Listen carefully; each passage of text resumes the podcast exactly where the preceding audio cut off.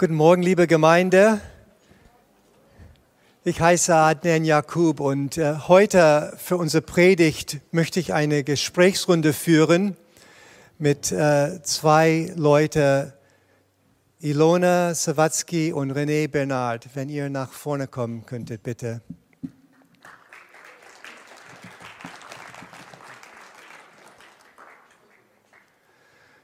Wir sind mitten in einer Predigtreihe Jesus 24,7. Dieser Titel kommt aus Jeremia äh, 27, äh, 24,7. Ja, danke. Wo es spricht, dass Gott uns ein Herz gibt, um ihn zu kennen. Und letzte Woche haben wir angefangen und wir haben über unser Herz gesprochen. Der Titel war Herzenssache. Und heute gehen wir weiter. Unser Thema ist, dass Gott unsere Quelle ist. Und der Titel für unsere Predigt heute, für unsere Reihe heute ist äh, Lebensquelle. Und wir nehmen jetzt Platz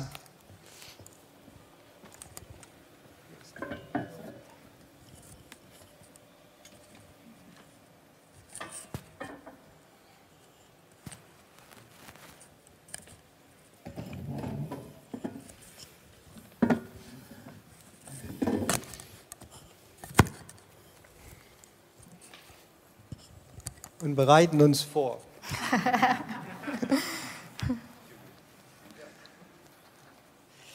Bevor wir starten, es wäre gut vielleicht, wenn ihr kurz äh, sagt, was, was, für was brennt euer Herz, für was schlägt euer Herz, was sind die Dinge oder die Sache, was euch wirklich antreibt.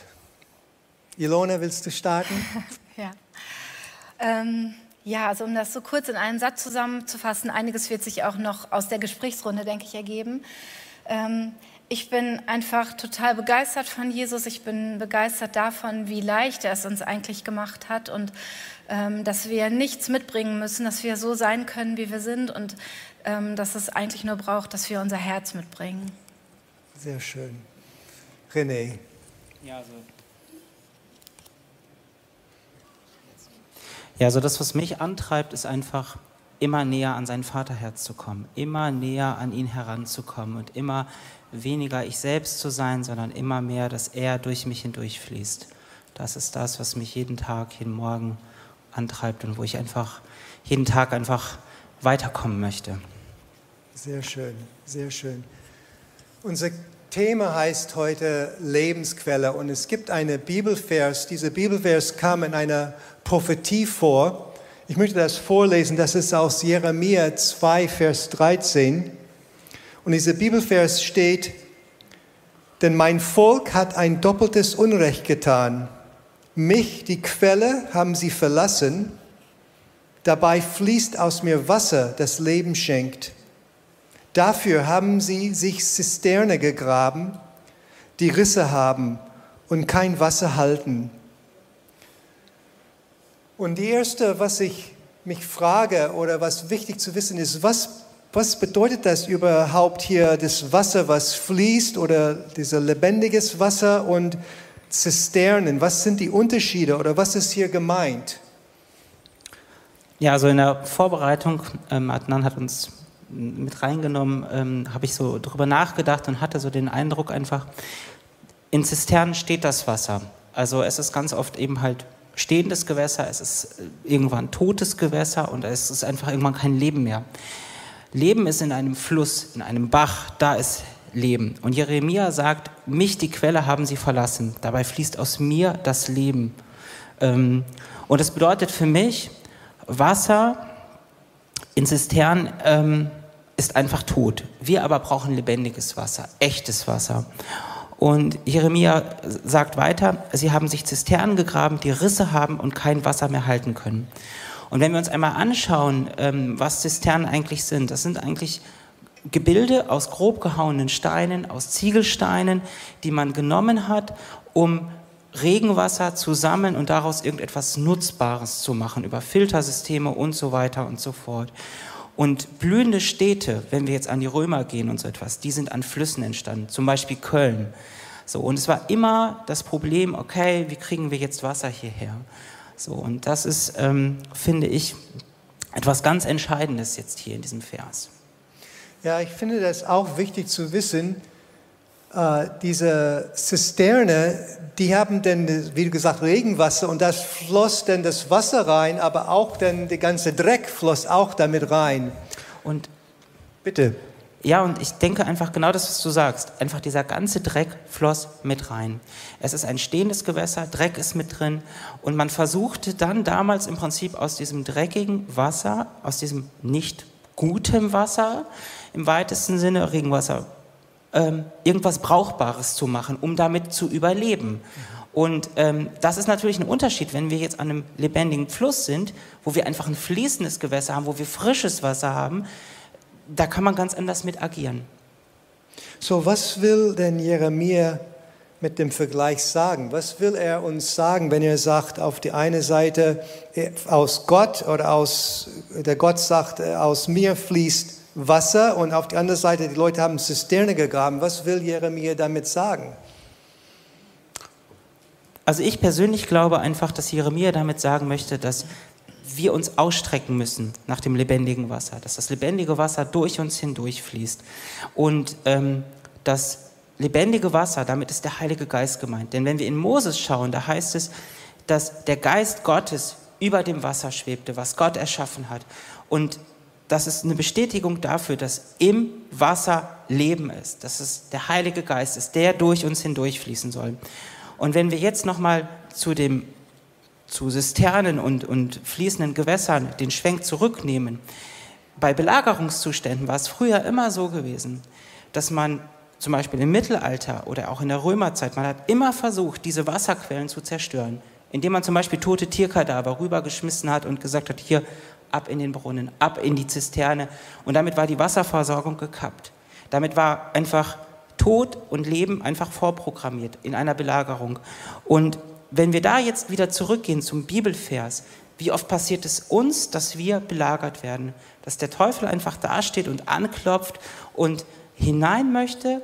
Und wenn wir in uns drin Zisternen haben, wo kein lebendiges, fließendes Wasser ist, also kein Heiliger Geist, dann ist es ein leichtes für ihn, etwas Totes, etwas Verdorbenes, etwas, was im Verborgenen ist, hervorzuholen und unser Wasser innen drin zu verseuchen.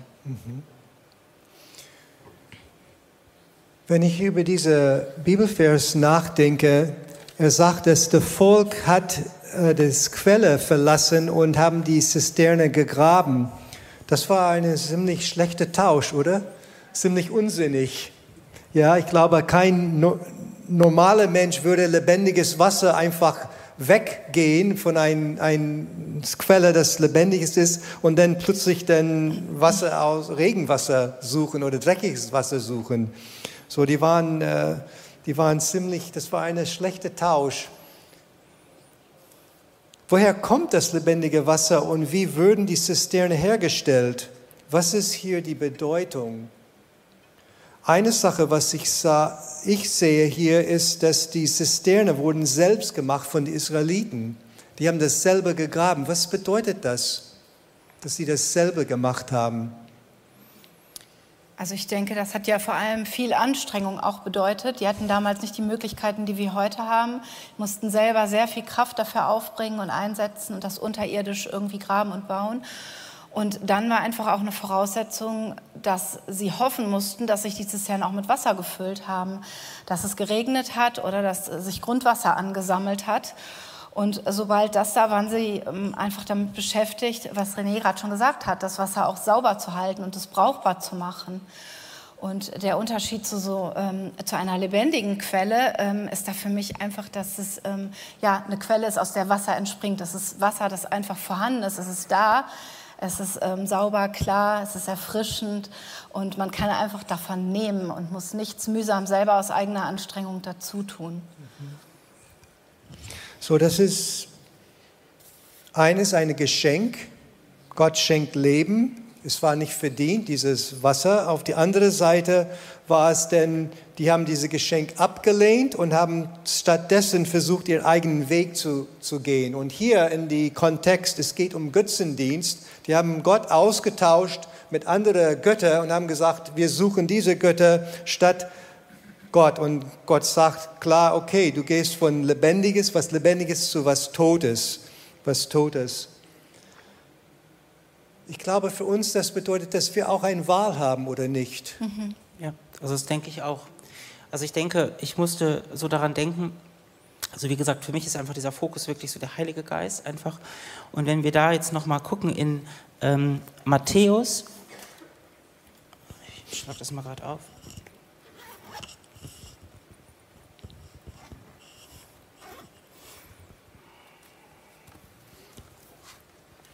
In Matthäus 6, da heißt es ja ganz klar, betet ihr nun so, unser Vater im Himmel, geheiligt werde dein Name, dein Reich und dein Wille geschehe.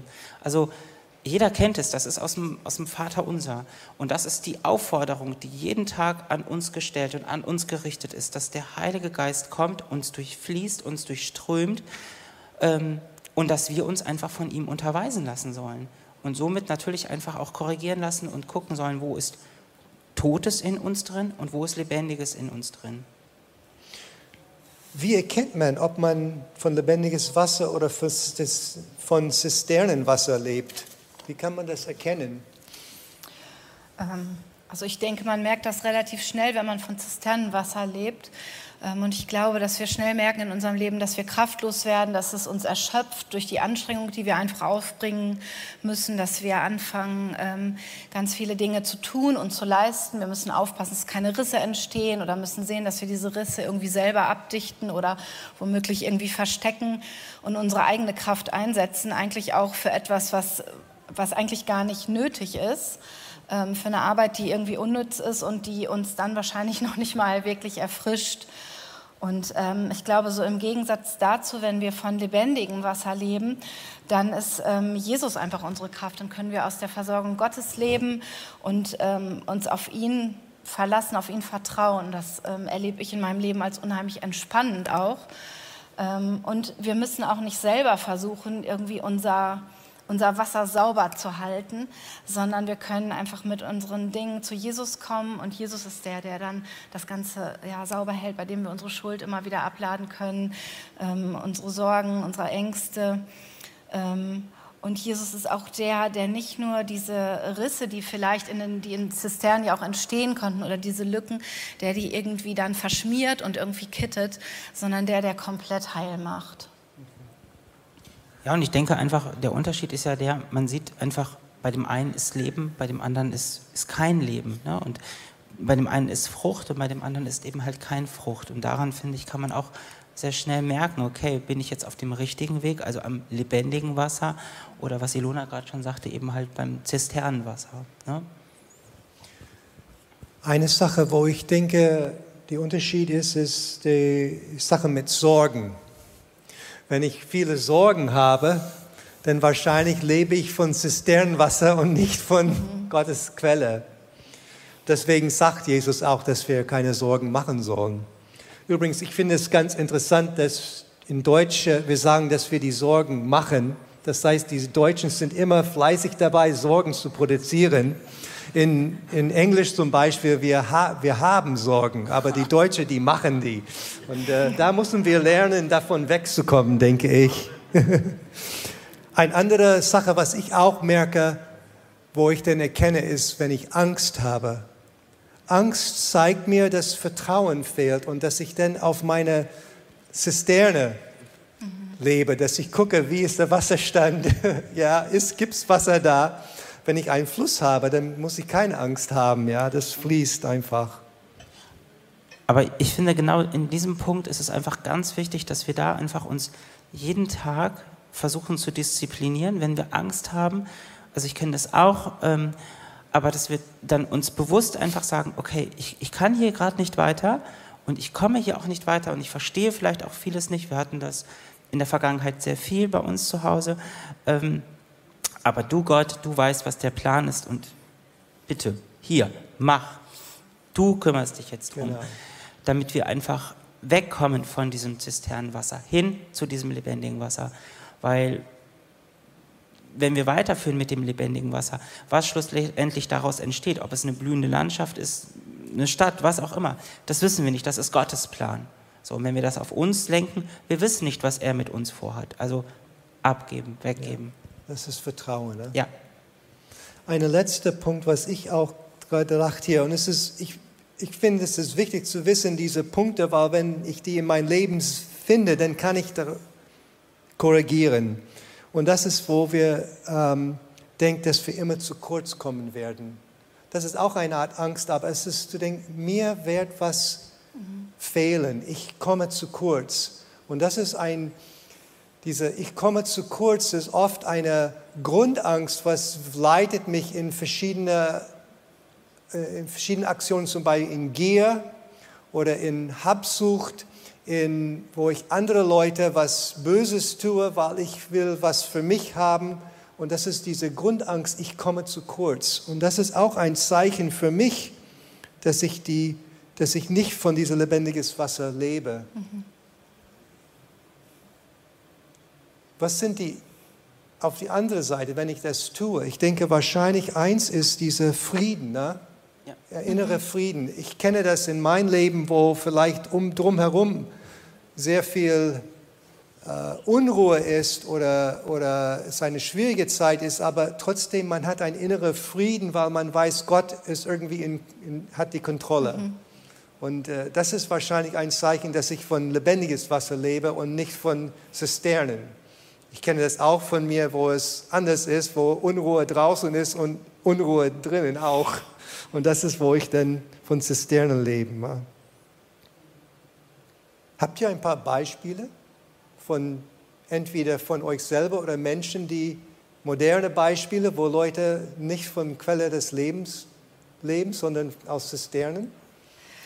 Ähm, also ich habe äh, darüber nachgedacht und habe dann gemerkt, dass ich, glaube ich, am besten eigentlich von mir selber reden kann.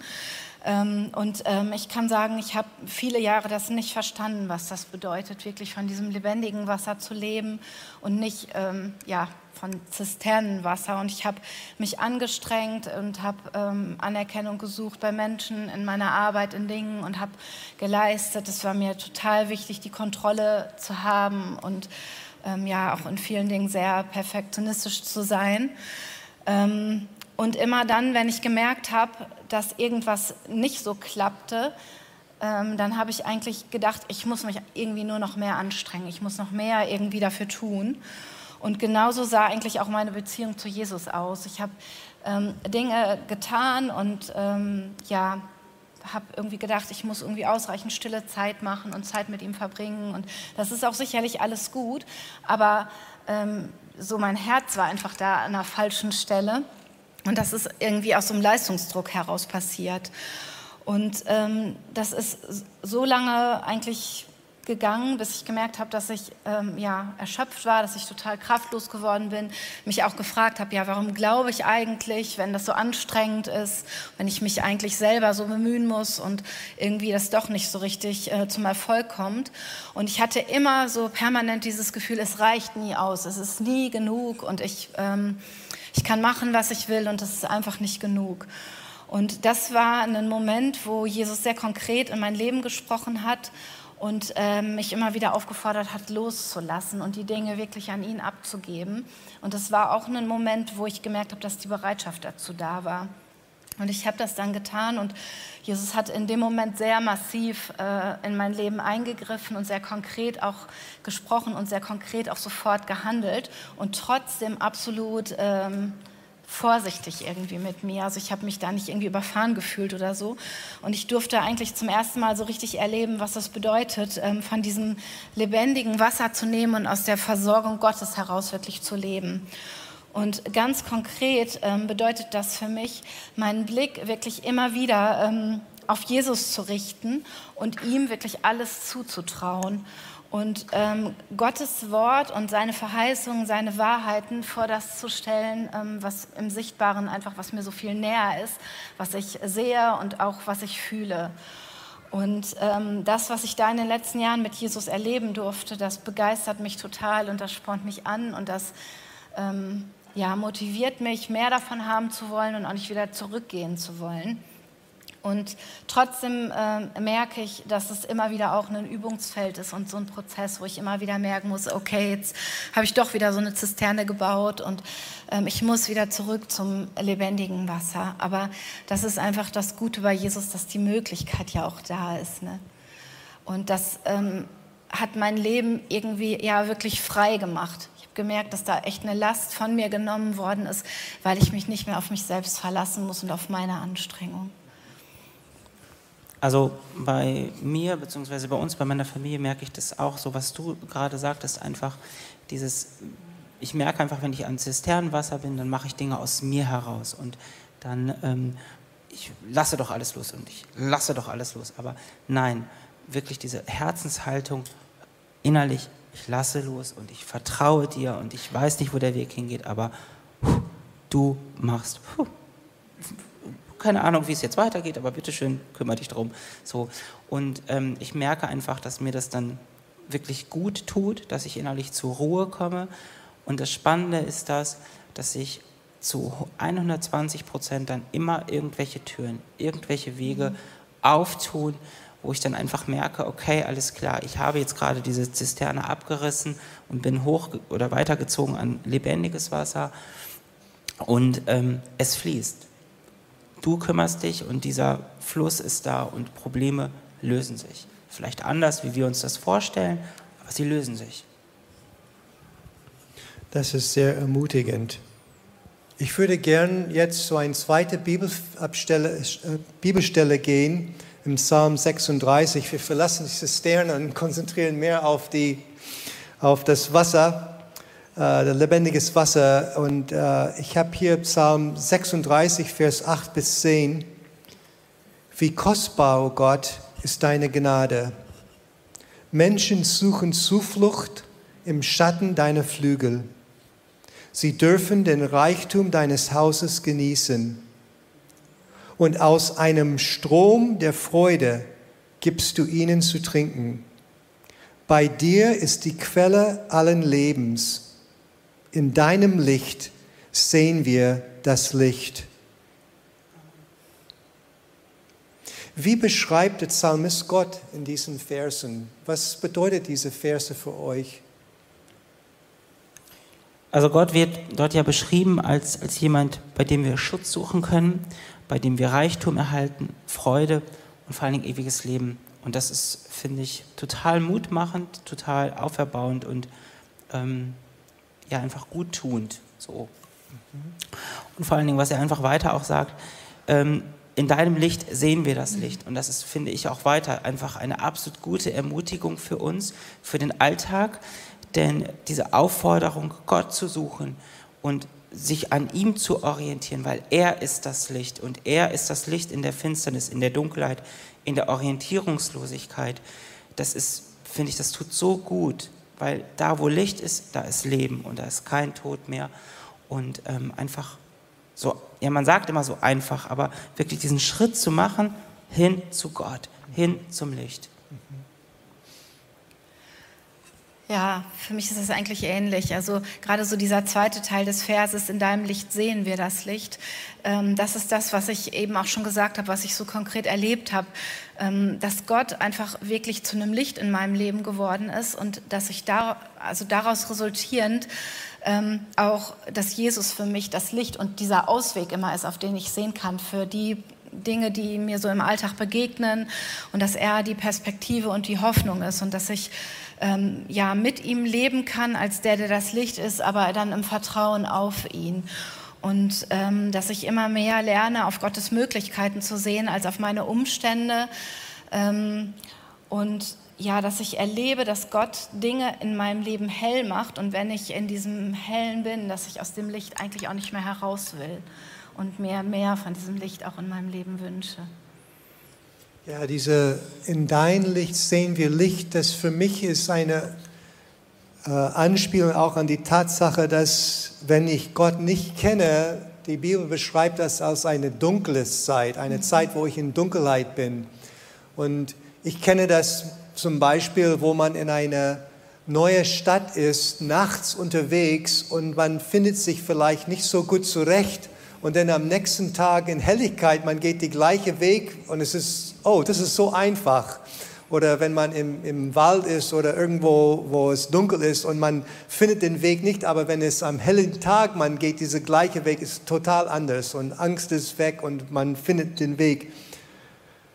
In Gott kennen wir Wahrheit. Wenn wir diese Gott nicht, bei Gott nicht sind, dann sind wir in Dunkelheit und dann erkennen wir Wahrheit nicht. Wir erkennen nicht den Unterschied zwischen wahr und falsch, gut und böse. Aber in Gottes Gegenwart, dann haben wir Licht und sehen wir Realität und verstehen, wie die Welt wirklich ist. Wo hast, habt ihr in letzter Zeit Gott als eure Quelle erfahren? Wo habt ihr konkret ein Erlebnis gehabt, wo Gott das, was hier zugesprochen wurde, tatsächlich passiert ist? Eine Sättigung, Durstlöschung, eine Zuhause zu finden, dass er Versorger ist, Quelle des Lebens. Wo habt ihr das konkret erlebt? Also wir haben das vor mittlerweile vielleicht einem Monat, ein paar Wochen direkt erlebt. Wir suchen seit zweieinhalb Jahren hier in Bielefeld zum Beispiel ein Haus. So, ähm, wir wohnen in Herford. Unser ganzes Leben findet hier in Bielefeld statt. Die Kinder gehen hier in Bielefeld zur Schule, zur Kita, Arbeit, Privatleben, alles hier in Bielefeld. Jeder weiß, dass der Bielefelder Immobilienmarkt ein bisschen teuer ist und ähm, es entsprechend schwierig ist, mit drei Kindern einen großen Garten, am besten ein Haus zu finden. Und ähm, es ging so im Prinzip in diesen zweieinhalb Jahren, wo wir immer wieder dafür gebetet haben, dass Gott uns Möglichkeiten gibt, hier nach Bielefeld zu ziehen, ähm, gingen anstatt Türen auf in Bielefeld, Türen immer weiter zu. Haben wir gedacht, okay, alles klar, Gott, das ist vielleicht nicht dein Plan, dein Weg. Wir haben uns irgendwo verzettelt, wir sind falsch abgebogen. In Herford gingen aber auch alle Türen zu. Und jetzt standen wir natürlich dann und dachten, okay Gott, alles klar, wir wissen irgendwie gerade nicht mehr so ganz, wo es jetzt lang gehen soll. Kümmer du dich drum, kümmer du dich drum. Und dann schrieb eine Freundin aus der Gemeinde uns an und sagte, hey, guckt euch mal dieses Haus an. Und ich habe mir das so angeguckt und dachte erst so, Bünde? Ich will doch nicht nach Bünde, ich will nach Bielefeld ziehen. Und dann habe ich aber weitergeguckt und nein, es war ein Haus in Bielefeld. Und ähm, dann ging so wirklich eine Tür nach der nächsten bei diesem Haus und bei dieser Immobilienbesichtigung auf. Und wir haben so einen Impuls nach dem nächsten von Gott gehabt, den wir einfach befolgt haben. Fing damit an, dass wir den Besichtigungstermin hatten, nachmittags, samstags nachmittags halb zwei. Samstags nachmittags halb zwei kann ich nicht, da habe ich Ranger, da beten wir für die Ranger. Eigentlich passt das nicht so wirklich gut. Meine Frau sagte dann, ja, okay, alles klar, wir können kommen, aber so richtig gut passt es nicht. Von sich aus sagte der Vermieter, auch kein Thema, kommen Sie doch um 10. Mir gefällt das, dass Sie Rangerarbeit machen, kommen Sie doch um 10. So, und wir, wir haben nicht irgendwo Bitte oder irgendwas gesagt, sondern einfach nur es an ihn abgegeben. So, dann war die Frage, okay, nehmen wir unsere drei Jungs mit oder lassen wir sie zu Hause und organisieren einen Babysitter? Wir beide hatten den Impuls, nehmt die Jungs mit. So, und dann war das wirklich eine Führung nach der nächsten. Die Jungs stiegen aus und haben gesagt, boah, Papa, Mama, wenn Bielefeld, dann hierhin. So, absolute Draußenkinder, Riesengarten hinterm Haus. Und der Vermieter ging die ganze Zeit auf die Kinder ein, war total begeistert von den Kindern. Und ähm, es war für die Kinder total cool zu sehen. Wir haben sie in diesen kompletten Prozess mit hineingenommen und gesagt, okay, wir wissen nicht, ob wir dieses Haus bekommen, aber wir können dafür beten, dass jetzt hier einfach Gottes Wille passiert. Wenn wir es nicht bekommen, wir wissen nicht, wofür es war, keine Ahnung, aber wir können einfach dafür beten, dass der Vermieter die richtigen Leute aufs Herz bekommt. Das haben wir gemacht. Eine Woche später rief er plötzlich an und sagte, ja, er hat Familien auch schon mit Kindern abgewiesen. Es stand in der Anzeige, Familien mit Kindern werden bevorzugt. Ähm, er hatte nicht das Gefühl, dass es passt. Aber bei uns hatte er das Gefühl, dass es passt, dass wir hier reingehören. Und er hat das Gefühl, dass das konkret passt. Und das war so eine Versorgung, wo ich denke, so Hammer. Dieses Haus vom Preis her im Grunde genommen unter dem Mietspiegel, ähm, Riesending, für uns alleine mit einem Riesengarten hinterher, wo mit drei Ranger-Kindern, die einfach nur tun und lassen können in diesem Garten, was sie wollen und das mitten in Bielefeld. Und was ich daran ganz spannend finde, ist, dass als wir angefangen haben zu suchen, da wollten wir im Umland von Bielefeld suchen. Und es ging ja alle Türen zu, wir haben alles abgegeben an Gott und jetzt tat sich dieses Haus auf, im Prinzip mitten in Bielefeld.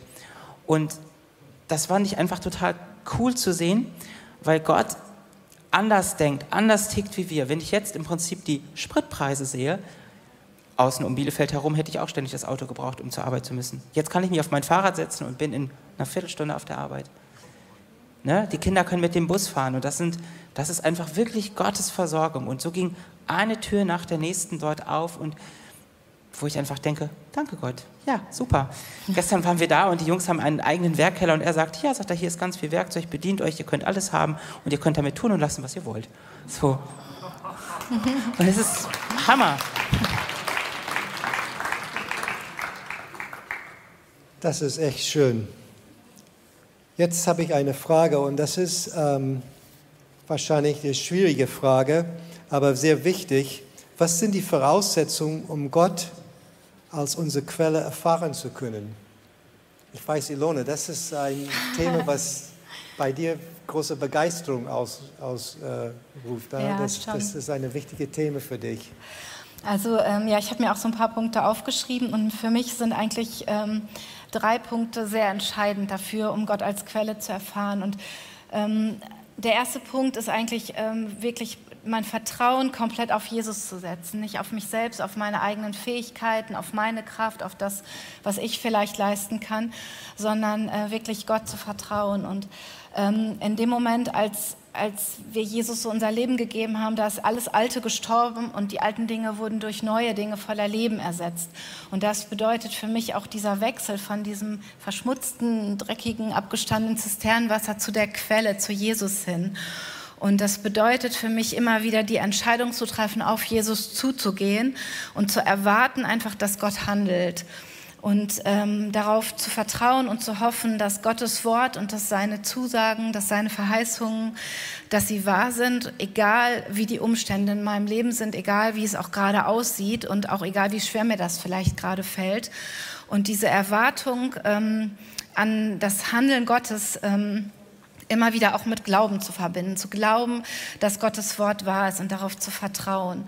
Und ich glaube, wenn wir längere Zeit ähm, nicht erleben, dass Gottes Wort zu einer Kraft in unserem Leben ähm, wird, dann ist das nicht deshalb so, weil sich das Wort Gottes irgendwie verändert hätte, sondern weil wir wahrscheinlich aufgehört haben, das Wort mit Glauben zu verbinden. Und das ist für mich ein ganz entscheidender Punkt. Ähm, und ich glaube, dass auch wichtig ist, dass wir Gott wirklich ähm, die Kontrolle und unsere Lebensbereiche, die wir haben, wirklich komplett übergeben, dass wir das nicht selber festhalten und immer noch selber die Dinge in der Hand haben wollen. Und alles, was wir da selber festhalten und wo wir selber ähm, ja, Kontrolle behalten wollen, das bleibt auch unserer eigenen Verantwortung unterstellt. Und da müssen wir uns halt auch selber drum kümmern. Und das führt halt schnell auch in diese Kraftlosigkeit und Erschöpfung und wird wahrscheinlich nie richtig zielführend sein. Und ich glaube, dass ähm, Kontrolle abzugeben und auch verschiedene Lebensbereiche oder alle unsere Lebensbereiche an Jesus abzugeben, dass das die einzige Art ist, wirklich in dieses überfließende Leben zu kommen, das Jesus ähm, für uns vorgesehen hat und äh, wirklich auch anzunehmen, ja, ähm, Gottes Art anzunehmen, wie er die Dinge erledigt und das so zu akzeptieren und da nicht selber irgendwie ähm, mitmischen zu wollen.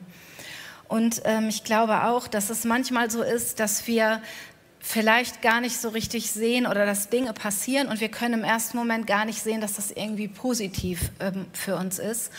Aber auch dann darauf zu vertrauen, dass ähm, Jesus den Überblick hat. Ähm, mir ist das nochmal so deutlich geworden an diesem Beispiel von der blutflüssigen Frau. Hannah hat vor zwei Wochen darüber gepredigt und die Frau, die ähm, berührt den Saum von Jesus Gewand und Jesus fragt sie, ähm, wer hat mich berührt? Und sie muss aus dieser Menge heraustreten und sie muss sich da outen. Und das war wahrscheinlich der Moment, war für sie nicht positiv behaftet, sondern sie wusste nicht so genau, was jetzt passieren wird. Und äh, es hat sie wahrscheinlich auch sehr viel Überwindung gekostet.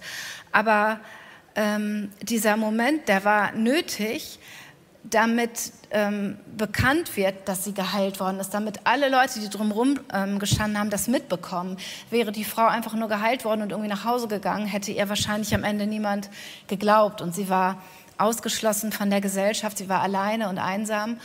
Und ähm, wenn Jesus das nicht so öffentlich in, vor allen Menschen gemacht hätte, und sie diesen Schritt auf ihn hätte zugehen müssen und da raustreten müssen, hätte das niemand mitbekommen.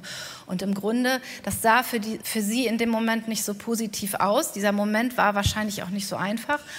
Aber Jesus hat sie mit diesem Schritt ja, in, in der Gesellschaft damals einfach rehabilitiert und ähm, es wurde für alle bekannt, dass sie geheilt ist. Und das war für mich auch nochmal so ein Beispiel, ähm, wirklich darauf zu vertrauen, dass Jesus den Überblick hat, auch dann, wenn die Umstände vielleicht für mich gerade nicht so super aussehen.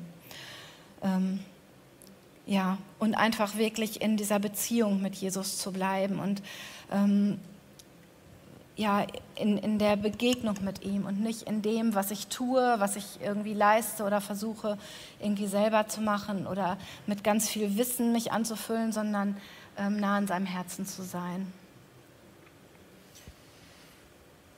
Wolltest du was sagen, René? Ja, also das, was du zum Schluss sagtest, dieses nah an seinem Herzen sein, das finde ich einfach auch, das ist so extrem wichtig einfach. Wahrscheinlich kann man zusammenfassend sagen, dass es geht um Beziehung und nicht um was wir tun. Ja.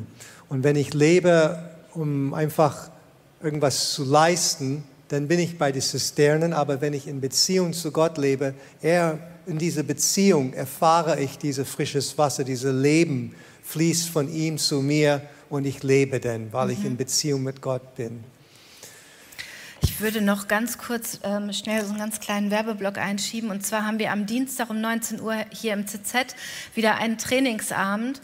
Und da wird das Thema sein, ähm, die neue Schöpfung und Identität durch Jesus. Das geht einfach auch noch mal sehr stark in die Richtung. Und ähm, manchmal ist dieses Wort Identität irgendwie, das haben wir schon so oft gehört, aber ich glaube, dass das so entscheidend ist, dass wir wissen, ähm, zu wem wir gehören und was uns zusteht. Und da möchte ich noch mal ganz herzlich zu einladen. Dienstag 19 Uhr. Danke für diese Information. Zum Abschluss, könntest du für uns beten und uns segnen? Mhm.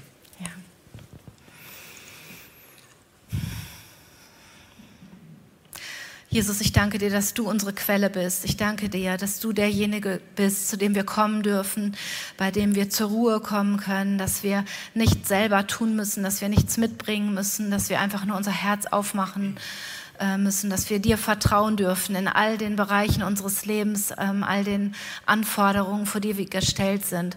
Und ich bete, dass du das in der nächsten Woche für jeden Einzelnen wirklich zu einer Erfahrung werden lässt, dass du ähm, dich offenbarst als der Gott, der nah ist, der Gott, der sich kümmert, der Gott, dem wir vertrauen dürfen. Und dass du unseren Blick immer wieder neu auf dich richtest und öffnest für das, ja, für das Unsichtbare, dass wir das sehen können, was du sagst und ähm, dass du dich zu deinen Verheißungen stellst. Und dass wir nicht auf das sehen, was so im Sichtbaren so oft so nah uns vor Augen ist, sondern dass wir wirklich lernen, dir zu vertrauen und immer wieder zu dir als Quelle des Lebens zu kommen. Amen. Danke für das Gespräch.